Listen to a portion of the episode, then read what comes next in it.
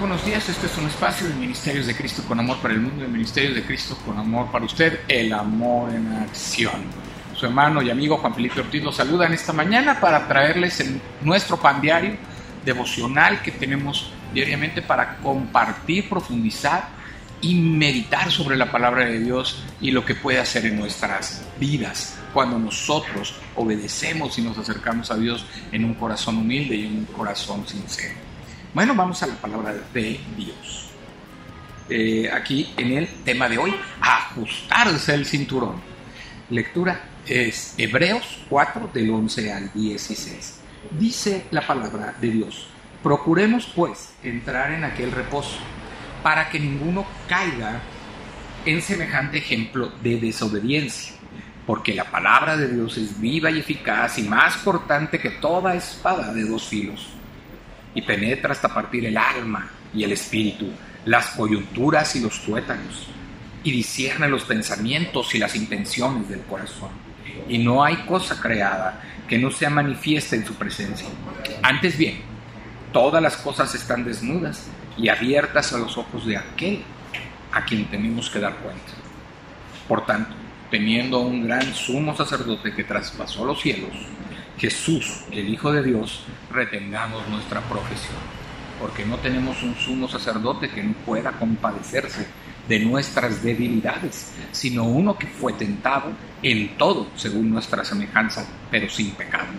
Acerquémonos pues confiadamente al trono de la gracia para alcanzar misericordia y hallar gracia para el oportuno socorro. Y ese es el versículo principal, el último que acabo de leer, que dice, Acerquémonos pues confiadamente al trono de la gracia para alcanzar misericordia y hallar gracia para el oportuno socorro. Qué bendición esta parte de Hebreos que nos habla de poder acercarnos al Señor. El Señor vivió esa, esa situación de ser tentado, mas no pecó. El Señor pudo conocer cómo podíamos ser tentados, cómo podíamos caer y nos dio las herramientas necesarias y nos ha dado los elementos para poder nosotros ¿verdad? verdaderamente acudir a Él en su presencia y que Él pueda ayudarnos a salir de toda tentación, acercándonos confiadamente al trono de gracia para alcanzar su, su misericordia y hallar gracia en el oportuno socorro. Él nos va a ayudar en todo tiempo, en todo momento en los tiempos, inclusive en que estemos ahí en tentación, que estemos pasando por pruebas, Él estará ahí dándonos la salida y no nos dejará ser tentados más allá de lo que podamos soportar. Y esa es la gran bendición que tenemos en nuestro Señor Jesucristo. Empecemos con el estudio. El comandante ha encendido la señal del cinturón de seguridad que indica que estamos ingresando en una zona de turbulencia. Por favor, regresen a sus asientos inmediatamente y abróchense los cinturones. Las azafatas hacen esta advertencia porque en esos casos los pasajeros que no están sujetos podrían lastimarse. Sujetos a sus asientos pueden atravesar a salvo la turbulencia. Por lo general, la vida no, no nos advierte las experiencias perturbadoras que se nos cruzan pero nuestro Padre Celestial lo sabe y por eso nos invita a presentarle nuestras preocupaciones, heridas y temores. La Escritura nos dice, porque no tenemos un sumo sacerdote que no pueda compadecerse de nuestras debilidades, sino uno que fue tentado en todo según nuestra semejanza, pero sin pecado. Acerquémonos pues confiadamente al trono de la gracia para alcanzar misericordia y hallar gracia para el oportuno socorro en temporadas de turbulencia, lo mejor es dirigirnos a nuestro Padre en oración.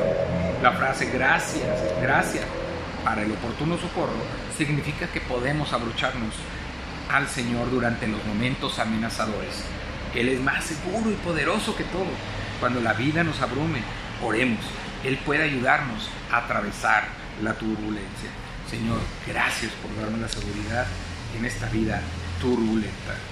Aunque no podemos prever las pruebas, sí podemos orar a, nuestro Padre que nos comprende. Entonces podemos ser de, mucha bendición.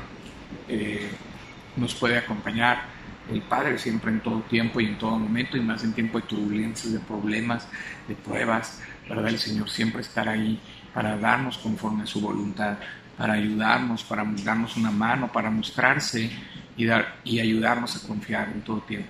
Confíe en que el Señor va a orar, confíe que el Señor tiene un propósito y tiene su voluntad que es agradable y perfecta en usted.